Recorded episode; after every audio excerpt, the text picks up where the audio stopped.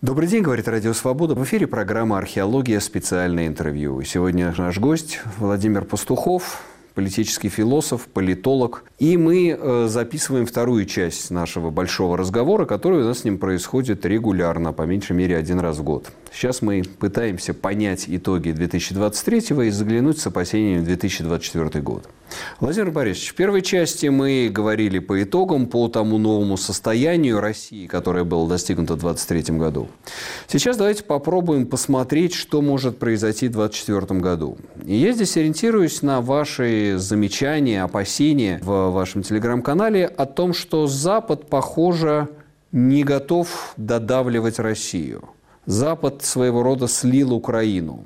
Можно ли сказать, что на Западе боятся поражения Путина еще больше, чем поражения Киева? Что Россия по-прежнему остается для Запада значимым игроком в международных отношениях, даже в своем нынешнем квазифашистском состоянии. И Запад не может всерьез воспринять ту угрозу Третьей мировой войны, которую, как кажется, представляет Владимир Путин. Ну, мне кажется, ошибочно воспринимать ситуацию с Западом как будто бы он кому-то давал какие-то авансы изначально. То есть, э, если кто-то думает, что в него кто-то влюблен, то зачастую это проблема тех, кто думает э, так, а не того, кому приписывается любовь. То есть, с моей точки зрения, надо честно признать, что очень много людей, в России, кстати, в первую очередь, и это касается либеральной, западно ориентированной позиции, в Украине очень много людей. Они как бы автоматом приписали Западу э, желание помочь. Построить демократию в России. Ну, это школа классика. За граница нам поможет. За граница нам поможет. То есть, в реальности Запад никогда глубоко в эти процессы не вписывался. Ни в процесс э, защиты Украины, ни в процесс э, построения демократии в России. Запад вписывался только в свои собственные интересы и все время на каждом этапе постоянно взвешивал, продолжает взвешивать вот этот баланс плюсов и минусов. То есть начать с того, что на момент начала этой войны Запад, в принципе, собирался Украину отдать. Давайте называть вещи своими именами. То есть, я вот эту классическую фразу, которую приписывают, э, доказать не могу, но источники приписывают ее немцам, о том, что, безусловно, поражение Украины было бы э, страшной катастрофой для Европы, но если этого не избежать, то лучше, если бы это произошло быстро. Понимаете, это очень интересная фраза. Это тот миф, который, если не миф, то очень четко отражает реальность, которая потом стала развиваться. То есть, если говорить о том, что произошло потом, то Украина такой self-made герой Запада, потому что Украина за первые полторы недели войны сделала себя сама. То есть, она создала вот ту новую реальность, которой никто на Западе не был на самом деле готов. Потому что все играли в большую геополитическую игру. А в этой большой геополитической игре все время считали и пересчитывали ядерные боголовки в рюкзаке дядюшки Путина считали, ну вот что там будет, Украину займет, что дальше. А вдруг возникла вот такая неожиданная ситуация. Вот то, что Украина не оказалась поглощенной Россией сходу, это сюрприз для Запада еще больше, чем это сюрприз для Путина. Дальше. Что стало с этой реальностью? То есть, Украина демонстрирует абсолютно героические возможности, и Запад а, как бы вписывается. Это вот, как знаете, мне а, сейчас ассоциация пришла, честно, раньше не приходила, это как с расширением НАТО на Востоке и обещаниями Горбачеву. Вот мы все-таки, если не люди леса, то люди обширных пространств, где вообще нет страсти к формальности. У нас как бы все душевные порывы. Да. И поэтому мы никогда не слышим вот этого формального языка, оттенков, вот как это сказано, что имелось в виду. То есть нам все время кажется, что если тебя похлопали по плечу, то тебе уже пообещали все. А тебя просто похлопали по плечу. И все. И за этим ничего не стоит. Потому что для того, чтобы пообещать, тебе там должен быть контракт, 10 юристов, 20 экспертов – я согласен, Украине не обещали, но разве Запад не понимает, что it's in his best interest, это в его же лучших интересах за разгром России, обеспечение полной безопасности Украины и предотвращение сползания к Третьей мировой войны? Дело в том, что вы сейчас э, высказали только одну точку зрения, которую придерживается отнюдь не большинство на Западе. Нет, на Западе просто есть разные точки зрения на этот предмет.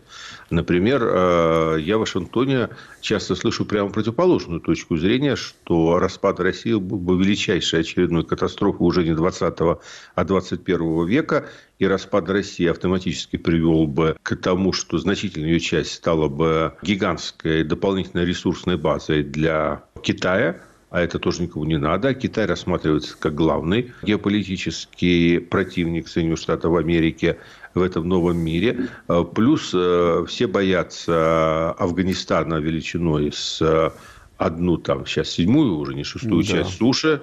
Плюс э, все боятся э, такой гигантской гражданской войны с применением или без оружия массового уничтожения.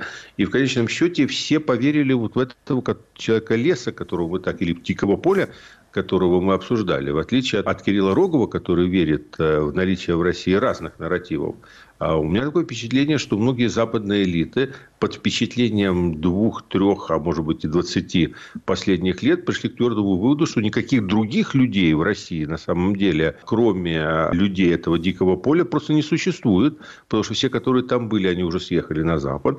А если там остались одни люди дикого поля, то ими должен управлять и дикий атаман. А лучшего дикого атамана, чем тот, который есть, э, и просто не сыщешь. Поэтому там есть просто разные точки зрения на этот Словно предмет. говоря, Дугин э, сформировал мышление Запада о России не случайно он такая да. частая фигура в различных западных нарративах о России. То есть он встречается, я его на Западе рецепцию встречал гораздо шире, чем в России в самой. Совершенно верно, потому что а, на самом деле влияние Дугина и в России значительно шире его формального ореола обитания. То есть при наличии у него телеграм-канала там где-то с 70 тысячами подписчиков, его реальное влияние на политические процессы, это как раз характерно для философа, оно очень велико. Э, я вообще считаю, что он самый обкрадываемый сегодня политический философ России, потому что у него а, как бы некую пассионарную часть его философии Кремль спер как ту солонку, которую не побрезговал. При этом он сам остается где-то на периферии, потому что все морщатся, конечно, солидные люди, вроде Кириенко. Ну, никто же не скажет, что я друг Дугина. Ну, он работает на подсознании, потому что, мне кажется, да. проблема все равно в любом случае в том, что Россия – это, как однажды Борис Гройс написал, это подсознание Запада. Россия – это территория страхов, Россия – это территория, территория вот этой вот родовой травмы, когда Запад формировал свою идентичность на противостоянии с Россией, с турками. И вот это все осталось, и из этого подсознания вылезает бородатый мужик, вот тот самый человек леса, представителем которого является бородатый Дугин. И Запад охотно в это во все верят. Ну, с этим я соглашусь, да. Поэтому, в принципе, получается в то же самое время, что Запад сам является э, подсознанием России. Это, это же дорога с двусторонним движением, понимаете? Все, что вы описали в одну сторону, ну, работает и в другую. И плюс он еще является, учитывая расколотость русского подсознания, его шизофреноидность в некотором смысле слова, то вот это вот э, влияние Запада на подсознание России, оно выражается как бы в двух крайних формах. То есть, э, Одна форма – это фобия, фобия, не знаю, как правильно сказать. Фобия, да, а, наверное. И для других, наоборот, э, это предмет э, платонической совершенно любви. Нет, Запад на самом деле не понимает это так, как экзистенциальный вызов, а понимает скорее как э, такое хорошее соревнование. Олимпийские игры, понимаете? Олимпийские игры, и до определенного момента он был готов складываться в Украину как стартап. Ну, а на каком-то этапе инвестор говорит, ну, вы покажите первые результаты. То есть, первая фаза, нулевая фаза прошла, то есть, ну, покажите первые результаты. А вот как там, ну, хотя бы контрнаступление, там, наступление сделайте хорошее. А нет, черт говорит, стартап не показывает те результаты, на которые мы рассчитывали. Да, но это надо пересмотреть план финансирования. Понимаете? Ну, да, Может, здесь, конечно, стартап. действительно вы правы в том, что отсутствие экзистенциального компонента, непонимания, это не напоминает э, 30-е годы, собственно, то, что происходило с Гитлером? Это очень напоминает 30-е годы. Я просто боюсь, что это что такие игры истории, есть игры разума, а есть и, и, и игры его отсутствия. И э, поэтому мы сейчас наблюдаем а, как бы альтернативную историю. А бы было, если бы победил не Черчилль, а Чемберлен в этом споре? Хорошо, Владимир Борисович, но не значит ли это все, что вы сейчас говорите, что нас ждет новый Мюнхен? Сепаратное соглашение России и Запада по Украине? Ну, понимаете, я же только что говорил о том, что русской душе характерна некая шизофреническая двойственность, а я являюсь сыном своего народа. И в моей душе тоже идет борьба логики с интуицией. То есть логика подсказывает мне, что сейчас самый момент для сепаратного соглашения между Россией и США. Сейчас уйдем от этого эфемизма Запад, назовем как бы реальных соперников на ринге. В общем, это именно такой вот сепаратный мир, вот в этом, в духе 17 мгновений весны, там встреча Вольфа с Далисом, я уверен, что эти встречи идут на самом деле, ну, просто они сейчас проходят в какой-нибудь катарской Швейцарии. И это сейчас э, прежде всего обусловлено тем, что обе стороны сейчас переживают момент, когда головокружение от успехов э, прошло, и начинается головная боль от неуспехов. И Россия, и э, Запад не достигли таких крайних целей в этой борьбе. И понятно, что есть болевая точка, и можно давить, э, в принципе, на Зеленского и шантажировать его, дадут или не дадут. Это мне говорит э, логика. А интуиция мне говорит, что Украина не вряд ли согласится. Украину забыли в этой, в этой да, во всей истории. Это помните, фактически боеспособная армия. Спросить, да, забыли спросить русскую красавицу, анекдоты все начинались да, с фразой да, да. А сейчас, вот, кстати, гораздо более к месту, забыли спросить украинскую красавицу, а готова ли она, чтобы ее тут поделили два мужа уважаемых? И боюсь, что нет. И вот как, понимаете, Украина, мы сказали, Украина взорвала эту ситуацию тогда, в апреле 22 года. И интуиция мне подсказывает, что она взорвет его на этот раз и попрет поперек логики. То есть фактор Украины и фактор Зеленского, может быть, да, он э, может полностью переиграть весь тот, так сказать, опасный сценарий 24 года. Понимаете, Зеленский сейчас, э, ну, в значительной степени под ударом и смотрится слабой фигурой на шахматной доске. Ну, называя вещи своими именами. Но вот когда все говорят там, вот у меня спрашивали в прошлой передаче там, о победе Путина, поражении Путина. Мы все время должны помнить о том, что при всем при том за этими лидерами, даже там, как бы они э, не были связаны, стоят э, народы. Они все равно стоят там, ими манипулируют или не манипулируют, или... но они стоят. Поэтому, когда мы говорим о Зеленском, вот так же, как мы говорим, что нельзя атрибутировать только Путину все, что происходит. Ну да, за Путиным так человек нельзя леса. атрибутировать да. исключительно Зеленскому все, что происходит. Потому что реально Зеленский, он выражает волю украинского народа к сопротивлению. И ставить крест на этой воле пока у меня лично оснований нету. Поэтому я и говорю о том, что сюрпризы возможны даже в ситуациях, которые кому-то, кто привык считать, как в шахматах ходы, кажутся невозможными. Спасибо. Мы сейчас сделаем маленький перерыв и вернемся буквально через мгновение. Говорит Радио Свобода. Круглосуточный прямой радиоэфир и аудиотека лучших программ и подкастов «Свободы» на YouTube-канале «Радио Свобода Live». Радио Свобода на экране твоего монитора, в твоем мобильном и в твоих наушниках – YouTube канал Радио Свобода Лайв. Твой YouTube обретает знакомый голос. Программа «Археология». Продолжаем наш разговор, наше специальное интервью с Владимиром Пастуховым, политологом, политическим философом. Теперь о судьбах 2024 года. Владимир Борисович, возвращаясь к вопросу о Европе, о том, по крайней мере, как разочаровались либералы, во всех э, российские либералы, прежде всего, в своих надеждах на Европу. Но даже помимо этого разочарования – происходит некий, не Европа даже, а шире Запад. В очередной раз уже каждое столетие объявляется закат Запада, закат Европы. Но вот сейчас, когда мы видим, как рвется современный миропорядок, да, то, что происходит и в Персидском заливе с хуситами, то, что происходит э, на Ближнем Востоке с Израилем, то, как насколько более волатильным сейчас становится Китай, фактор Трампа в США. То есть весь этот западный миропорядок, весь тот мир, конец истории последних 35 э, уже почти лет, он обрушился. И насколько в этой ситуации вообще э, возможно сейчас полагаться на Запад, на то, что он разрулит эту ситуацию в Украине? Ну, две таких э, поверхностных, может быть, немного мысли, но по касательным. Потому что чем глобальнее вопрос, тем более касательными будут мои ответы. Очень важно, вы сказали, крах 35 последних лет. Вот это очень важное ограничение, замечание, потому что мы воспринимаем крах, который происходит обычно вместе с нами, как вселенский крах. А, к счастью, ну, не для нас, а, но все-таки для человечества, это наш личный крах часто, но не крах а, всего человечества.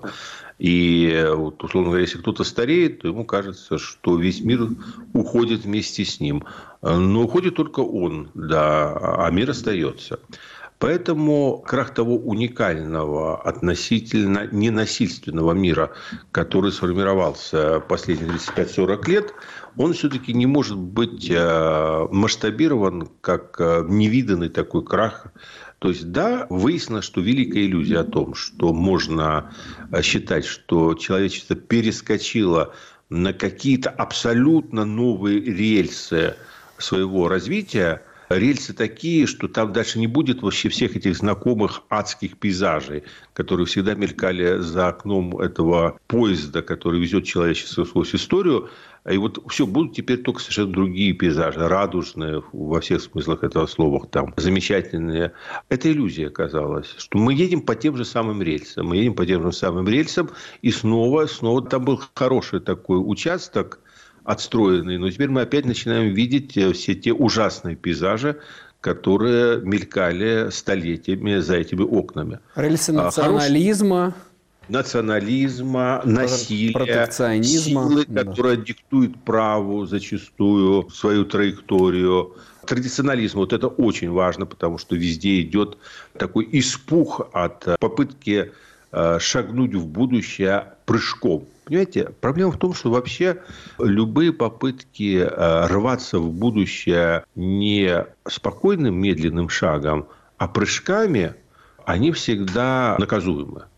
И, конечно, вот на фоне этой передышки, которую в силу ряда случайных обстоятельств история дала человечеству, человечество воспользовалось ей слишком эмоционально и попыталось по всем буквально параметрам – шагнуть не в 21 век, а где-то где в 22 а может, где-то и в 23 Ну да, и вот э, я, я думаю, понимаете, что многие, о чем сейчас мы понимаем, вот этот э, западные дискурсы, которые там в связи с израильско-палестинским конфликтом, постколониальный дискурс, политкорректный, да, пацифистский, люди уже не готовы феминистский, принять... он выросло целое поколение, которое да, решило, что оно переехало вот в этот мир. И да, оно вот эту планку применяет... Да. рельсы что оно уже, оно уже едет на магнитной э, железной дороге Илона Маска, понимаете? Оно все еще плетется, и, и некоторые еще едут, э, да даже по этой расширенной русской колее. А кругом-то оказались, да, и террористы Хамас, и террористы Хусита, да, и, и да, вот и этот русский человек леса. Что если простую форму скажу, то, чтобы не было красивых слов. Вот выяснилась вдруг страшная реальность. Если ты хочешь на этой дороге выжить, ты должен вооружиться – достать свой там револьвер, одеть ковбойскую шляпу и выставить дуло в окошко. И сколько бы ты ни мечтал ни о чем хорошем, вдруг выясняется, что без этого просто тебя ограбят, разденут и выбросят в прериях, а поезд увезут. И вот это оказалось не готово. То есть почему-то но возникло такое вот убеждение у, у полутора, там, двух поколений, что можно обо всем договориться. Хорошо, можно но, да, про прогноз тогда. Смотрите, то, о чем мы сейчас с вами говорим, это демобилизованный Запад, да, мы да, говорим. Смотрите. А с другой стороны, мы видим мобилизацию разных сил и осей зла. Даже сейчас, скажем, ось зла, скажем, вы видите, там возникает там Москва, Тегеран, Хуситы, условно. Москва, Тегеран, Хамас. Ну, а, если уже говорить откровенно, то я сейчас вижу ось, как вот именно аналогию оси э, середины 20 века, это Москва, Тегеран, Пекин все-таки. То есть реально... Ну да, и их прокси, да, там, и Тегеран, я имею в виду здесь Прок, тегерановские прокси. прокси да, да, прокси у каждого свои. Там, у Владимира Владимировича Донецкая республика, у Ирана... Бела... Хамас, или Беларусь, да. Э, да, и Беларусь, да. У Китая свои там прокси в Африке есть, понимаете, тоже. Мы их еще пока не видим, но, поверьте, увидим. Смотрите, мое ощущение на этот год, и оно связано с моей оценкой прошлого года, которая более широкая, чем там просто я считаю, что, к сожалению, к огромному, то, что возникло между Россией и Украиной, это была злокачественная опухоль. То есть, э, ее, в общем, пытались лечить как доброкачественную, но она на самом деле была злокачественная. И эту опухоль, вот итог прошлого года, ее вылечить не удалось. Ее не удалось изолировать, отрезать, то есть оперативно путем ее удалить не удалось. И дальше произошло то, что будет определять вот этот год, по крайней мере, это метастазирование. То есть, с моей точки зрения, итог прошлого года, который перенесен в этот, это метастазирование вот этой вот опухоли, которая возникла вот именно в нашем печальная честь, но возникла она именно в этом треугольнике. Могла возникнуть в другом месте, но возникла в России, между Россией и Украиной, вот в этом восточнославянском котле. И она дальше прыснулась. И первый метастаз ударил по Ближнему Востоку, сейчас второй по Красному морю. Но я думаю, что это системное заболевание. И я думаю, что мы находимся на стадии, когда вот уже никакое оперативное вмешательство работать не будет. Я думаю, что мир подходит к рубежу, когда потребуется такая мощная всепланетарная химиотерапия. И пока вот прогноз на этот год – это то, что мы будем открывать все новые и новые злокачественные очаги. То есть, это выпруснулось наружу, и его уже не остановить. Ну да, причем совершенно неожиданно. И вот неожиданно Венесуэла с э, вот этой, ну уже не состоявшейся, но тем не менее с попыткой аннексии. Аж э, с хуситами что вы ожидаете? Будет ли э, крупная наземная операция и вообще новая война в заливе? Особенно учитывая предвыборные а, проблемы Байдена. Знаете, я не вижу на самом деле э, внятного логичного выхода из этой ситуации. То есть есть три варианта. Первый вариант – это Иран сморгнет. И на это, думаю, все рассчитывают. То есть вариант Иран сморгнет, что он доведет ситуацию до какой-то крайности, но не будет провоцировать, э, условно говоря, субрегиональную серьезную войну вот до какого-то момента стороны будут действовать э, в надежде, э, знаете, как идут одни старики, э, что Иран отвернет. Но лимит времени, именно связанный с тем, что вот эта горловина всей международной торговли, он очень ограничен. То есть, вот эта игра в гляделки между США, Европой и Ираном, она не может продолжаться неограниченное время, типа год. То есть, с моей точки зрения, если Красное море будет заблокировано там 2-3 месяца, то это может стригерить довольно масштабный экономический кризис. Соответственно, придется принимать решения. И вот если первый вариант отпадает, что Иран самостоятельно как бы сходит с дистанции, то я не вижу альтернативы э, военному способу разрешения конфликта. Либо, либо Запад должен поджать хвост. Вот два варианта. Либо Запад поджимает хвост, но тогда он должен поджать хвост глобально, и это спровоцирует... Ну, это как второй Афганистан, как второй да уход из Афганистана. Афганистан, но гораздо круче. Уже Афганистан был локальным все-таки явлением. То есть, он подожмет хвост абсолютно как в Афганистане, но уже просто так с поджатым хвостом ему уйти не дадут. Вот в чем разница. И тогда это приведет к какому-то глобальному пересмотру, то есть Западу придется согласиться с тем, что очень многие позиции, сюда войдет и Украина, там и Тайвань, и какие-то еще, то есть очень много чего будет тогда а, такого, где Западу придется умыться. И наступает тот самый постзападный мир, да, о котором так долго, которого так вожделенно чаял Владимир Путин. Да, да, где-то такая точка должна произойти. То есть, реально. То есть, ну, вот должна, вы считаете? Это как бы неизбежный сценарий, уход Запада с исторической сцены? Нет, это, это как вот то, что мы обсуждали спор между Марией Снеговой и Кириллом Роговым. Роговым. Нет неизбежных сценариев.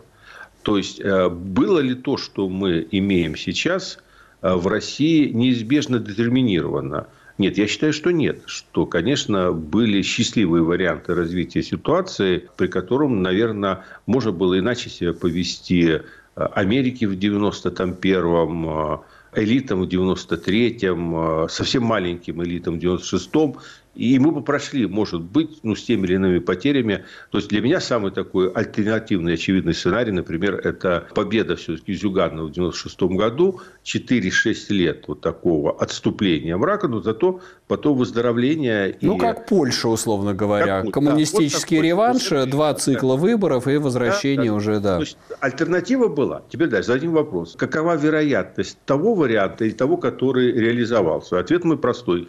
Естественно, тот вариант, который реализовался, был в разы более вероятен. Также э, вот э, с этим вопросом глобальным. Угу. Какова вероятность того, что Запад э, сможет навязать еще на длительный период свою волю, там, отсрочить этот момент отступления и, и, и как бы стригерить тогда другой путь к мировому универсу, чем вот тот, который напрашивается, который пытается навязать Путин и Китай. Все равно будет, конечно, глобализация, но она может пойти другим немного путем. Такая вероятность есть, но она менее вероятна все-таки, чем то, что Западу придется отступать, потому что он сейчас переживает довольно серьезный внутренний кризис. Поэтому это возможно. Но я думаю, что более возможно, что Запад не согласится с такой своей судьбой на этом этапе. И несмотря даже на очевидную слабость Байдена, тогда ему придется воевать. То есть, если ему придется воевать, то здесь есть тоже три варианта, прямо как в анекдоте. То есть, первый вариант, самый хороший, это не военная операция, а спецоперация, которая приводит к какому-то перевороту в Йемене, ну, где локально как бы устраняется верхушка правящего режима да. Йемена. Такой, э, извините, пожалуйста, но э, ливийский сценарий сказал бы, куда дальше, но ну, всегда да. можно дальше. То есть превращение северного Йемена в южный, назовем это так срезать вот эту верхушку, это был бы самый такой. И Второй два других, у нас буквально последние минуты да, сейчас. Два да. других. Это югославский сценарий. То есть, это угу. когда, в смысле 60 э, ракет сбросили, а когда два месяца коврового бомбометания, и тогда пожмут друг другу руки Байден, наконец, Нетаньяху, и Путин их благословит. И, наконец, третий сценарий – это все-таки наземная операция, но это самый плохой вариант. Там уже саудиты имели хороший опыт, 300 да. тысяч убитых. Ну, в общем, это, конечно... Там прирожденные партизаны, да. сложный рельеф, да. все это очень, конечно, сложно. Поэтому, да, поэтому я говорю, что злокачественная опухоль расширяется, и пока хорошего онколога я не вижу на горизонте. Да, к сожалению, нет онколога, и нет пока что еще желания самого пациента вылечиться и выздороветь. Ну что ж, спасибо за трезвый взгляд, спасибо за трезвый прогноз. Э, Владимир Пастухов, политолог, политический философ, был с нами на связи по скайпу в программе «Специальное интервью». На тебя вернусь вернусь к тому, что мы говорили в самом начале, еще в прошлой программе, в первой части нашего большого разговора, о том, что мир как бы стоит сейчас в 1942 году. Но вспомним, что за вот этой нерешенностью 1942 года наступил 1943 год. Это был год Сталинграда, это был год Тегерана и год, когда мир решил, наконец, покончить с фашизмом. Так что с пожеланием, чтобы за 42-м пришел 43-й, и чтобы было принято решение покончить с глобальной раковой опухолью, которая отравляет весь мир. Это программа «Специальное интервью. Археология». Меня зовут Сергей Медведев. Оставайтесь с нами. Радио «Свобода» и телеканал «Настоящее время».